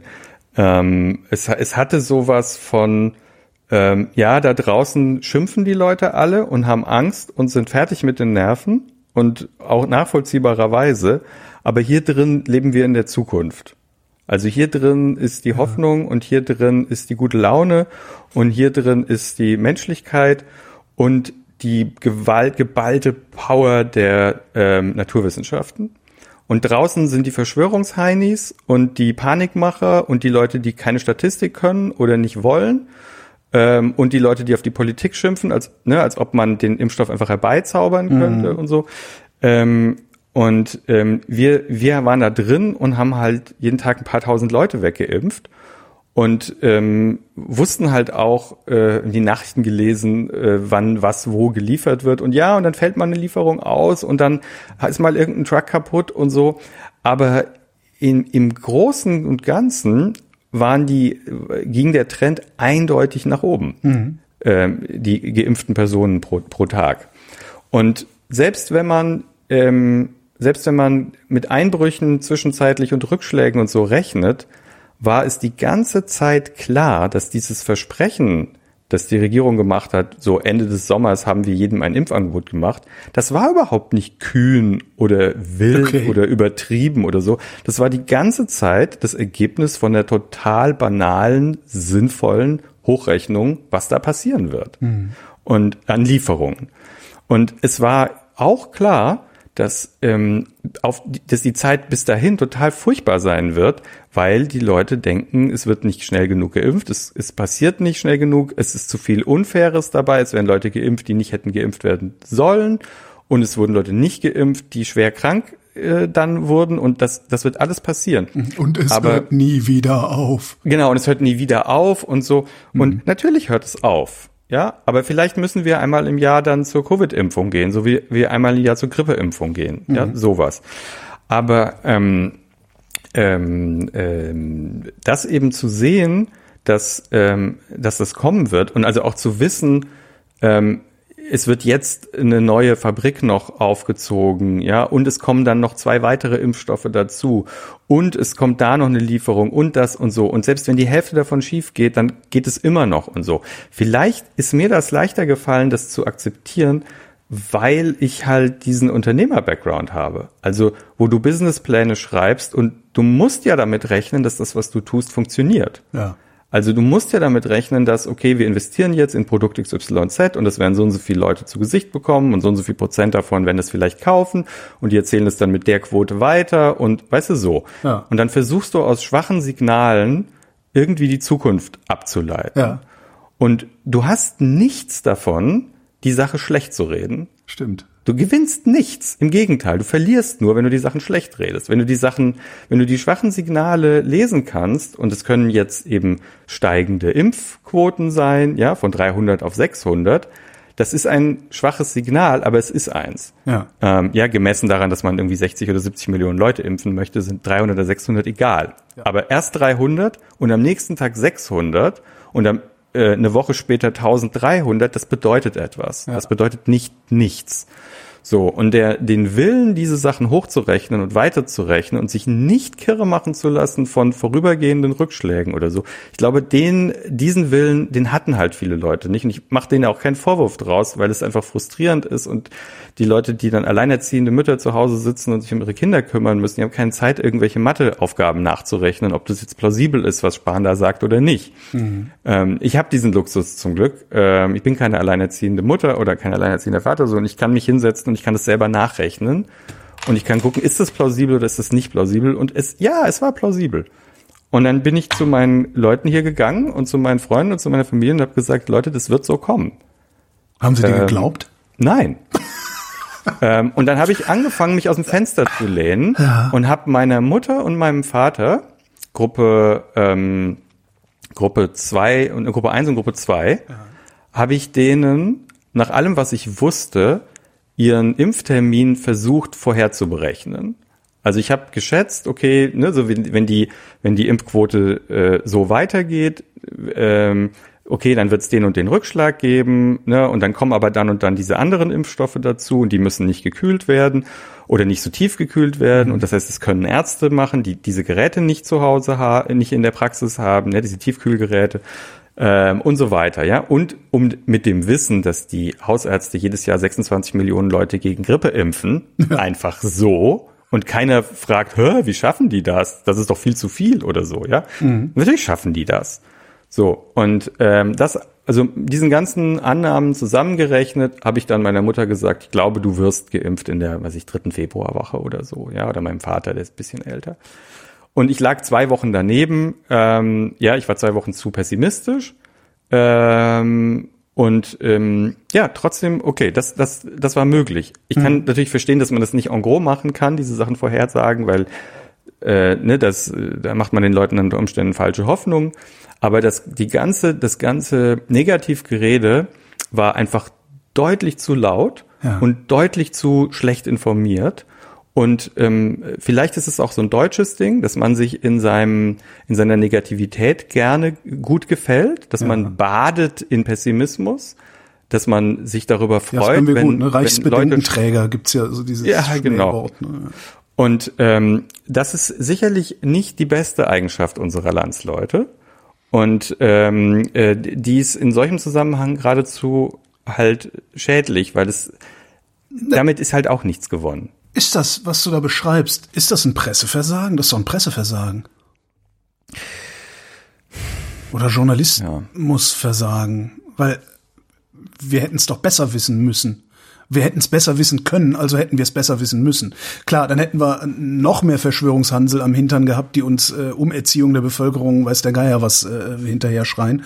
Aber ist doch egal, das ist doch eine Also Minderheit. ich sag mal so, man müsste mal im Nachhinein gucken, ob ähm, Wirtschaftsjournalisten Das anders besser, berichtet, ja, weil wenn man das Ganze betrachtet als ein großes Unternehmen, Ja. oder eine Unternehmung, ein, ein Venture Ja. in dem Sinne.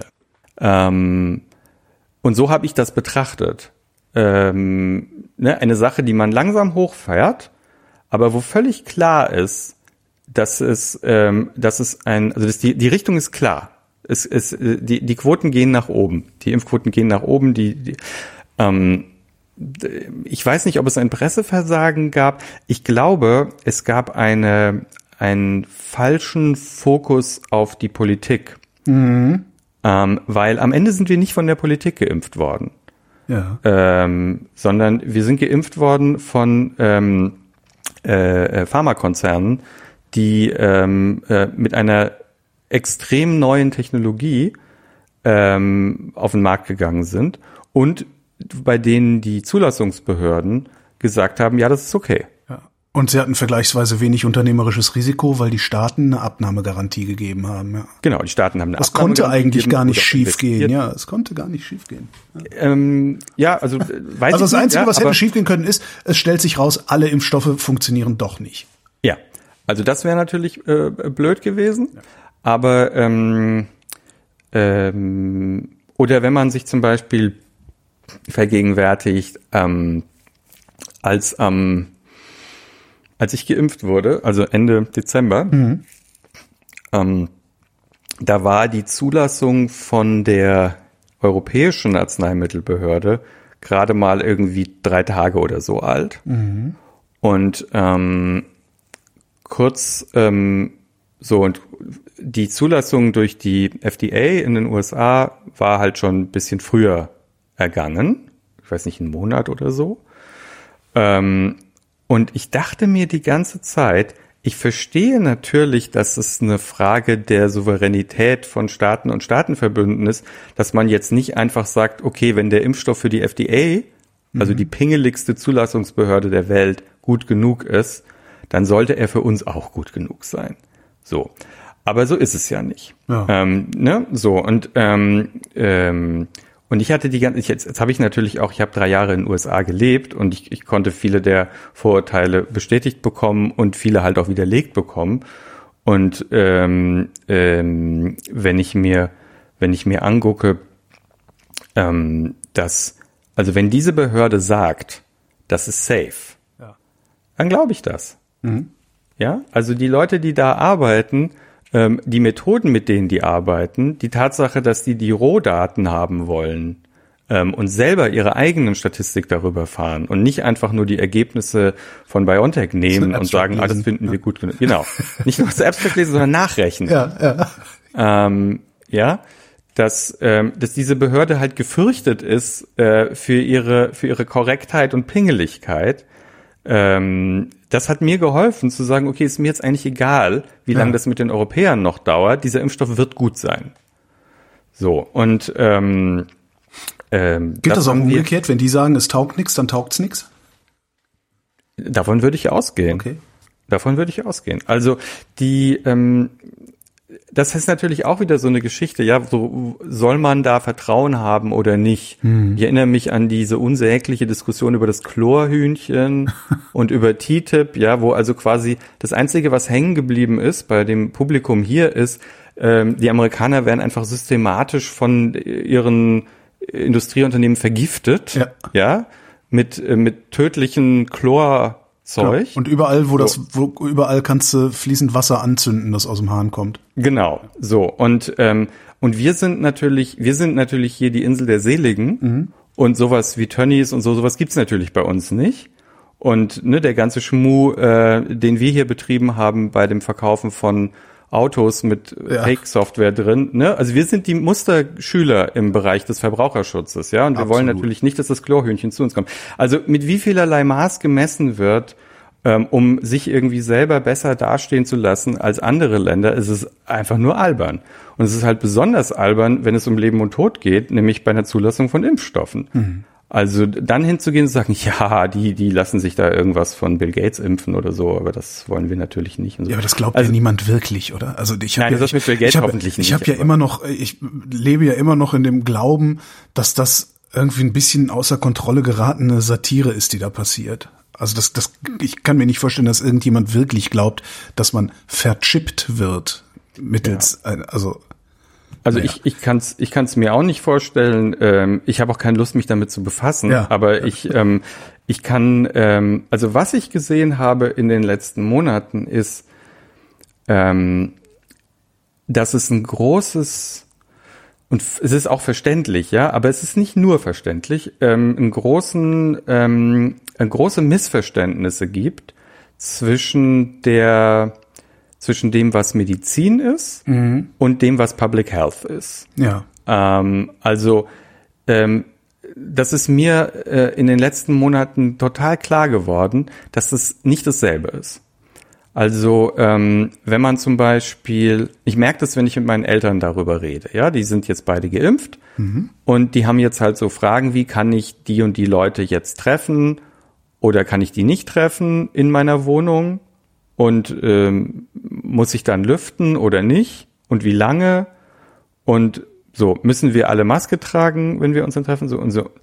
Und ich stelle fest, dass die, also die ehrlichen Antworten sind natürlich, es kommt drauf an. Ja. Ne? Und die ehrlichen Antworten sind, ähm, ne, du kannst hier, äh, ne, du hast hier verschiedene Maßnahmen, mit denen du das Risiko senken kannst. Masken tragen, lüften, Abstand halten, draußen treffen und so weiter. Und die addieren sich auf zu Wahrscheinlichkeiten, dass du dich ansteckst oder du, äh, jemand dich anst äh, oder du jemanden ansteckst. Ähm, und umgekehrt. Und ähm, das wäre die korrekte Antwort. Aber aus Public Health Gesichtspunkten ist das bestimmt nicht die korrekte Antwort, weil ich habe jetzt allein eine Minute gebraucht, um das zu erklären. Ja. Ja, aus Public Health Gesichtspunkt ist es wahrscheinlich, Sie müssen alle 20 Minuten, 10 Minuten lüften in einem Raum von mindestens so und so viel Quadratmetern und Sie dürfen die Menschen nur treffen mit Maske. Punkt. Ja. So, wohl wissend, dass das nicht korrekt ist. Aber das ist umsetzbar. Ähm, das können sich Leute merken, das funktioniert, das ist in den meisten Fällen richtig. Ähm, und es ist halt eine Simplifizierung von dem, was da tatsächlich los ist. Und diese ganze Diskussion darüber, ähm, was man dem, dem Publikum oder was man den Verbrauchern oder was man den Menschen halt an Informationen zumuten kann, die ist meines Erachtens nicht richtig geführt worden und die, die ist auch nicht richtig entschieden. Ähm, nämlich auf der einen Seite heißt es, man muss den Leuten sagen, wie das Virus funktioniert, damit sie informierte Entscheidungen treffen können darüber. Mhm. Und ich erinnere mich darüber, als das losging mit den Aerosolen und dann durch die, die Tröpfchendurchmesser gemessen wurden und so, ne, also geht es nur ums Anhusten oder kann ich mich auch in der gegenüberliegenden Ecke des Raums anstecken und was, wie groß ist denn so ein Aerosol und wie schnell stürzt es zu Boden und so weiter, ja. Dass da, ähm, ne, dass dann so Gedanken aufkamen wie, aha, okay, also das Problem ist in Innenräumen. Mhm. So. Aber dann gibt's diese Verbote, sich draußen zu treffen. Okay, warum? Ja, oder was hat der, was hat der Ausgang, was, die, was hat die Ausgangsbeschränkung mit den Aerosolen in Innenräumen zu tun? Alle stecken sich innen an. Warum dürfen wir nicht rausgehen? Ja. So. Und dann ähm, äh, setzen sich wieder irgendwelche wahnsinnig schlauen Leute in die Talkshows und sagen, ja, äh, Merkel will uns einsperren und so die Regierung. So, und man denkt sich so, habt ihr sie noch alle?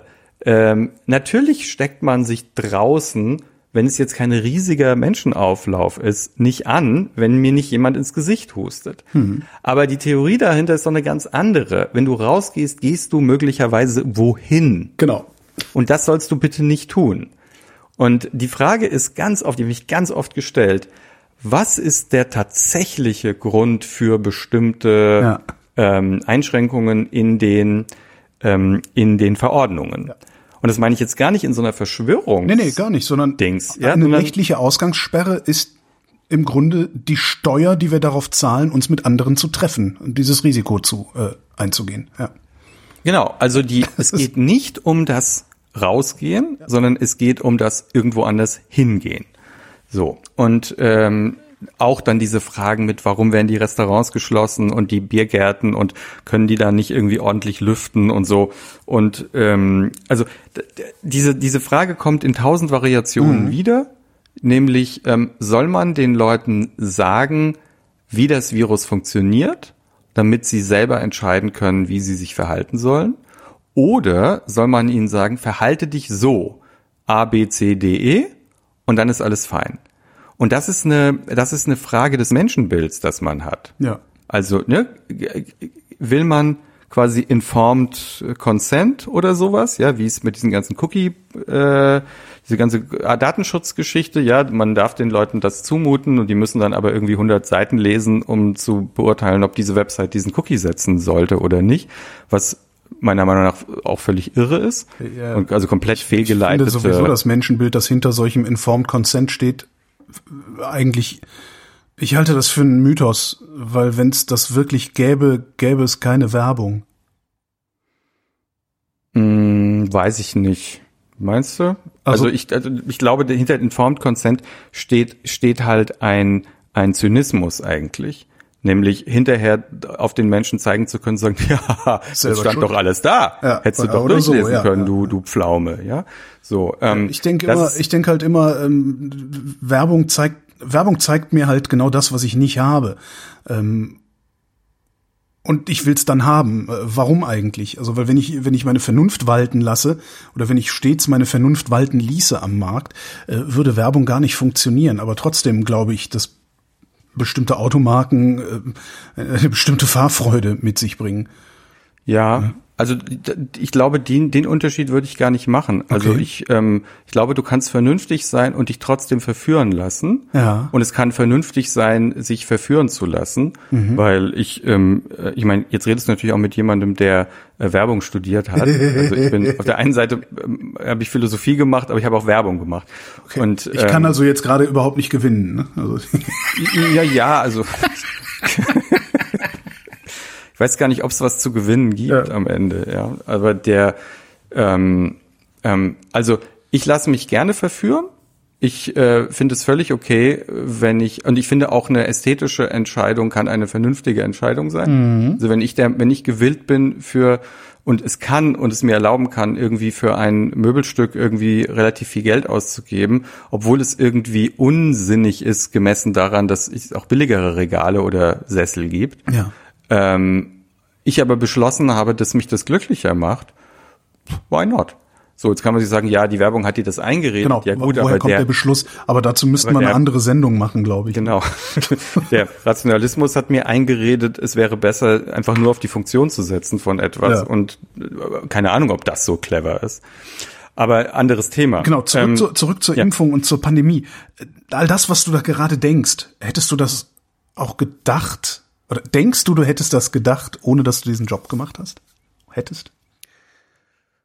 Ähm, teils, teils. Also ich weiß nicht, ob ich so optimistisch gewesen wäre ohne den Job. Ähm, ähm, auf der anderen Seite muss ich sagen, ich habe, ähm, äh, als ich zum ersten Mal von äh, Covid-19 gelesen hatte, war das in einem Artikel von Zeynep Tufekci, einer Ja. türkisch-amerikanisch, ich glaube sogar deutschen Autorin, die für den Scientific American das aufgeschrieben hatte vor mittlerweile 13 Monaten oder so. Und seitdem da habe ich nichts anderes gemacht hat, als sich diese Pandemie anzugucken. Also Ja. alles, was sie geschrieben und publiziert und irgendwo in Mikrofone geredet hat, ist eine, ja, es ist eine Empfehlung, das zu nutzen. Ja, also Ja, wer, wer also hinreichend Englisch Gold. kann, es ist Gold. Ja, ja, ja. ja, ja, absolut. Also sie ist, sie ist, sie ist super. Ja. Und sie hat zum ersten Mal, äh, also da habe ich zum ersten Mal davon gelesen.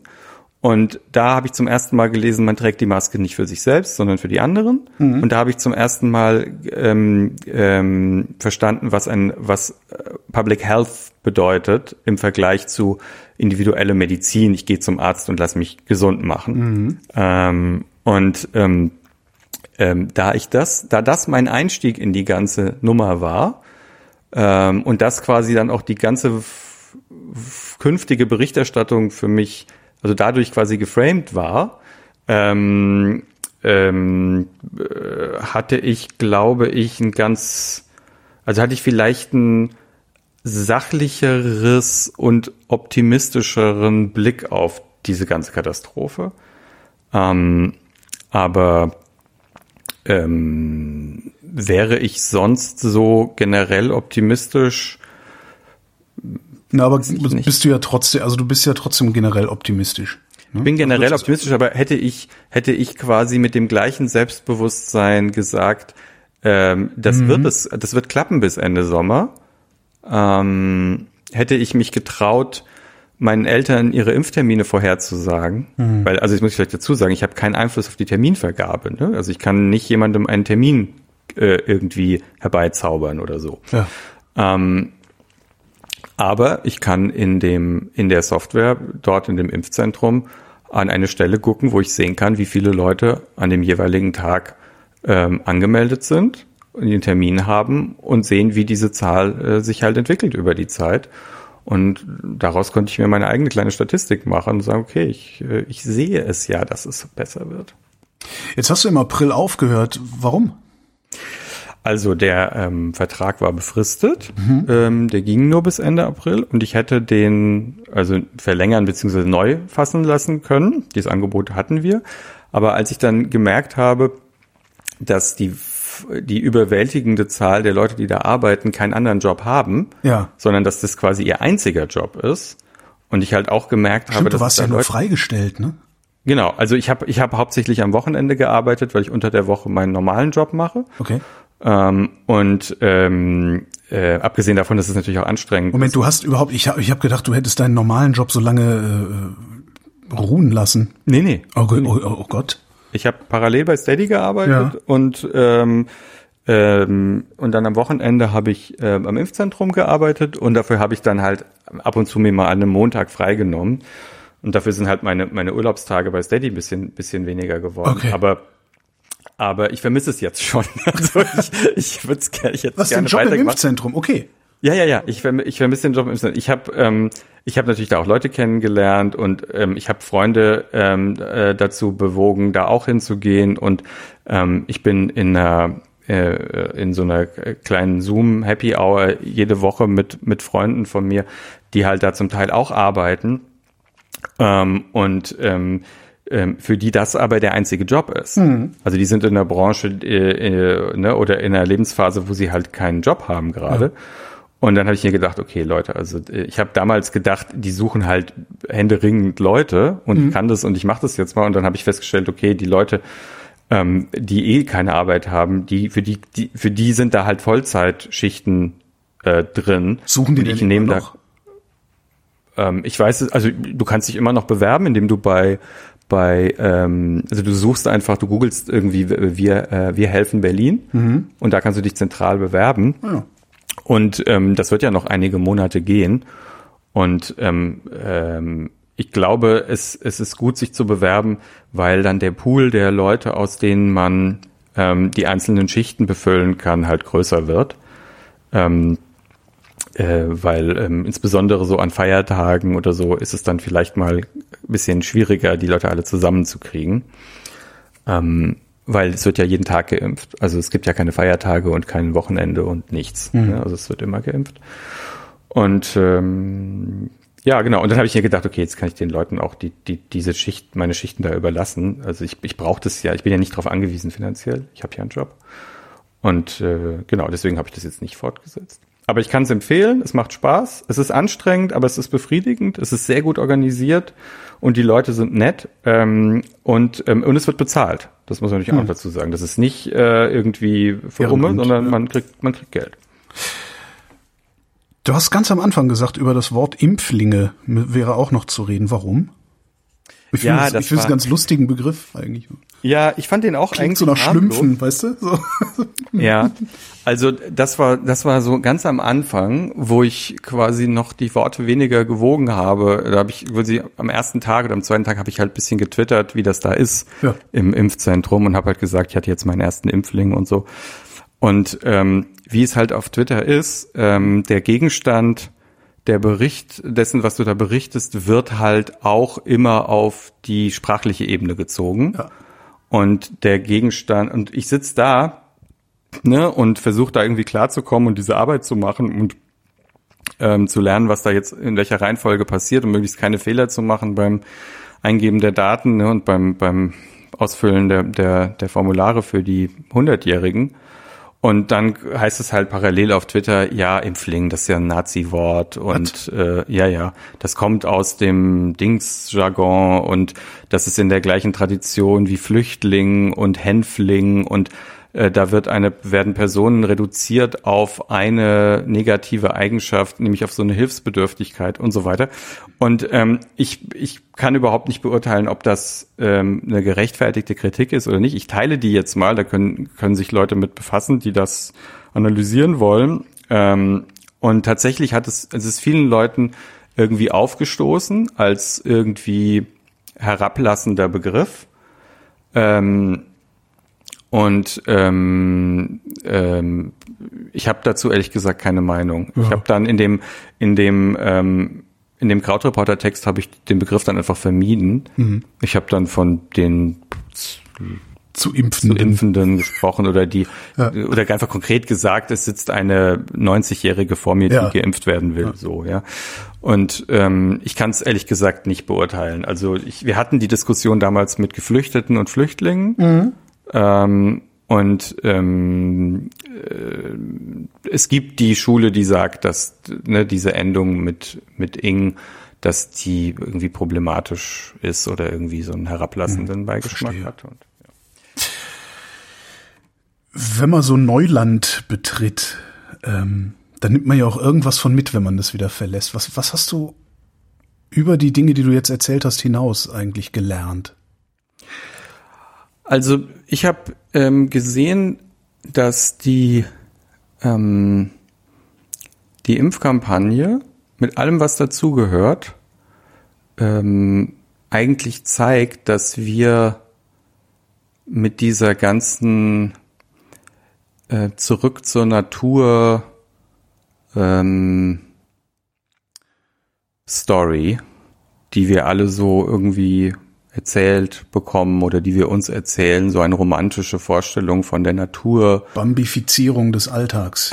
die Bambifizierung des Alltags oder die Mythologisierung des Waldes und ja, und die Vorstellung davon, dass die Menschen früher irgendwie ein naturnäheres Leben oder so hatten, ähm, dass es einfach ein furchtbarer Unsinn ist. Und ähm, dass wir halt, wir sind Bestandteil der Natur. ähm, wir sind der Teil der Natur, der ähm, ähm, Impfstoffe entwickelt. Mhm. Wir sind der, ne, wir sind der Bestandteil der Natur, der sich zur Wehr setzt, wenn ein Virus, das auch ein Bestandteil der Natur ist, in uns eindringen will und uns die Möglichkeit zu atmen nehmen möchte. Mhm. Ähm, wir sind der Bestandteil der Natur, der sich zu Staaten zusammenschließt und Impfstoffentwicklung fördert. Ähm, wir sind die, der Bestandteil der Natur, der Satelliten ins All schießt, die uns GPS-Signale geben, mit denen wir die Trucks mit den Impfstofflieferungen ähm, äh, zu den geheimen Lagern äh, schicken können, wo das Zeug bei minus 80 Grad gelagert wird. Wir mhm. sind der Teil der Natur, der Kältetechnik entwickelt und Flugzeuge, mit denen man das Zeug hin und her transportieren kann. Also wir sind der Teil der Natur, der in Häusern wohnt, die beheizt und gekühlt sind. Und wir wollen es auch nicht anders. Ähm, also wir sind, wir sind der Teil der Natur, der dieses Zeug braucht. Ja. Ähm, wir haben das gebaut und wir brauchen es. Und ähm, äh, das kann man, ähm, äh, das kann man äh, begrüßen. Das ist nicht per se schlecht. Ja, diese, ähm, und ich, ich meine jetzt nicht diese Minimalismusbewegungen, so ich möchte in einem Tiny House im Wald wohnen oder so, mhm. ähm, sondern ich finde es völlig in Ordnung und völlig normal und auch richtig, dass, ähm, dass wir all diese Dinge getan haben, die uns an einen Punkt bringen, wo wir uns halt auch, ähm, ähm, also wo wir quasi Zivilisation in Aktion sehen. Also wir sehen hier nicht nur eine wissenschaftliche Leistung, wir sehen hier auch eine humanitäre Leistung, wir sehen logistische Leistungen und wir sehen ein Zusammenspiel von unglaublich vielen Dingen, die getan wurden, die plötzlich von existenzieller Bedeutung sind. Also wer hätte denn mal gedacht, dass Kühltechnik so eine Bedeutung haben würde? Kühltechnik. Ja, wenn wir die Kühltechnik nicht hätten, hätten wir keine mRNA-Impfstoffe. Ähm, ja, also das, es, es wäre einfach nicht drin. Und ähm, die, ähm, wenn wir die, die ganze Logistik nicht hätten, die Millionen von ähm, solchen extrem irgendwie äh, schwierig zu handelnden Gegenständen äh, äh, in der ganzen Welt rumschippern können. Ja, und natürlich sind da tausend Probleme äh, äh, zu erwähnen. Und natürlich stoßen, Flug, stoßen Flugzeuge ähm, äh, CO2 aus. Und natürlich ähm, haben wir wahrscheinlich durch ähm, äh, Probleme im, äh, im Umgang mit den natürlichen Ressourcen uns einen Teil des Problems dieser Pandemie herbeigeschafft, mhm. ne, durch diese durch das zu enge Zusammenleben mit Tieren, mit denen wir nicht zusammenleben sollten. Ja, das sind alles auch zum Teil hausgemachte Probleme. Ähm, aber wir sehen eben auch, dass die Institutionen, also hier zum Beispiel das Rote Kreuz, aber auch bis runter zu den Leuten, die sagen, okay, ähm, manche Leute wollen irgendwie nicht mit dem Taxi ins Impfzentrum kommen, sondern sie fahren vielleicht mit dem eigenen Auto weil ihnen das irgendwie lieber ist. Aha. Viele auch so irgendwie RentnerInnen wollen dann gar nicht mit dem Taxi kommen, die kommen dann tatsächlich noch mit dem eigenen Auto. Und dann gibt es irgendwo ein Parkhaus, was nicht direkt neben der, neben dem Impfzentrum ist. Da muss man dann irgendwie eine Viertelstunde spazieren. Hm. Und dann gab es irgendjemanden bei der BVG, also bei den Berliner äh, Verkehrsbetrieben, der gesagt hat, okay, vielleicht richten wir da einfach mal so einen kostenlosen Buspendelverkehr zwischen dem Parkhaus und dem Impfzentrum ein. Es hat paar Tage gedauert und dann war das da. Ja. Und ähm, da hat das auch funktioniert. Und, ne, und dann gab's Leute in der Verwaltung, die gesagt haben, vielleicht müssen wir die Straßen auf dem Weg zum Impfzentrum irgendwie alle umdrehen. Und äh, irgendwie müssen wir das so sicherstellen, dass da nur Leute reinfahren, die da, die da auch wirklich geimpft werden ähm, sollen. Und dann gab es irgendeinen Senator und jemanden beim Roten Kreuz, der die Idee hatte, die Eventbranche da einzuspannen. Mhm. Und, und, und. Ja, und da habe ich noch gar nicht erwähnt, was alles passieren musste, damit die mRNA-Impfstoffe entwickelt werden konnten und wie so ein Zulassungsprozess aussieht, ja, und was für eine gigantische Leistung alleine hinter einer einzigen klinischen Studie für ein äh, Impfstoff steht. Das sind alles für sich genommen unglaubliche zivilisatorische Leistungen. Und die quasi in so einem Gesamtkonzert zu sehen, in so einer, in so einer Aufgabe, äh, in Aktion, ähm, das, ähm, das, äh, das nehme ich aus dieser ganzen Geschichte hier mit. Es ist absolut ein Grund zum Optimismus. Und ja, die Impfstoffe sind nicht fair verteilt und ja, die ähm, ähm, ähm, ent entwickelten Länder oder die Industrienationen haben sich zuerst geimpft und ja, da gibt's tausend Probleme. Alles richtig. Ähm, aber wir, wir sehen hier Zivilisation in Aktion und darüber kann man sich freuen. Und äh, ich bin gewillt, das zu tun und das nehme ich mit aus dieser ähm, Impfkampagne. Gabriel Joran, ich werde den Verdacht nicht los, dass wir uns widersprechen werden. Mal sehen. Hoffentlich zu einem noch erfreulicheren Anlass. Ich danke für dieses Gespräch. Sehr gerne. Tschüss.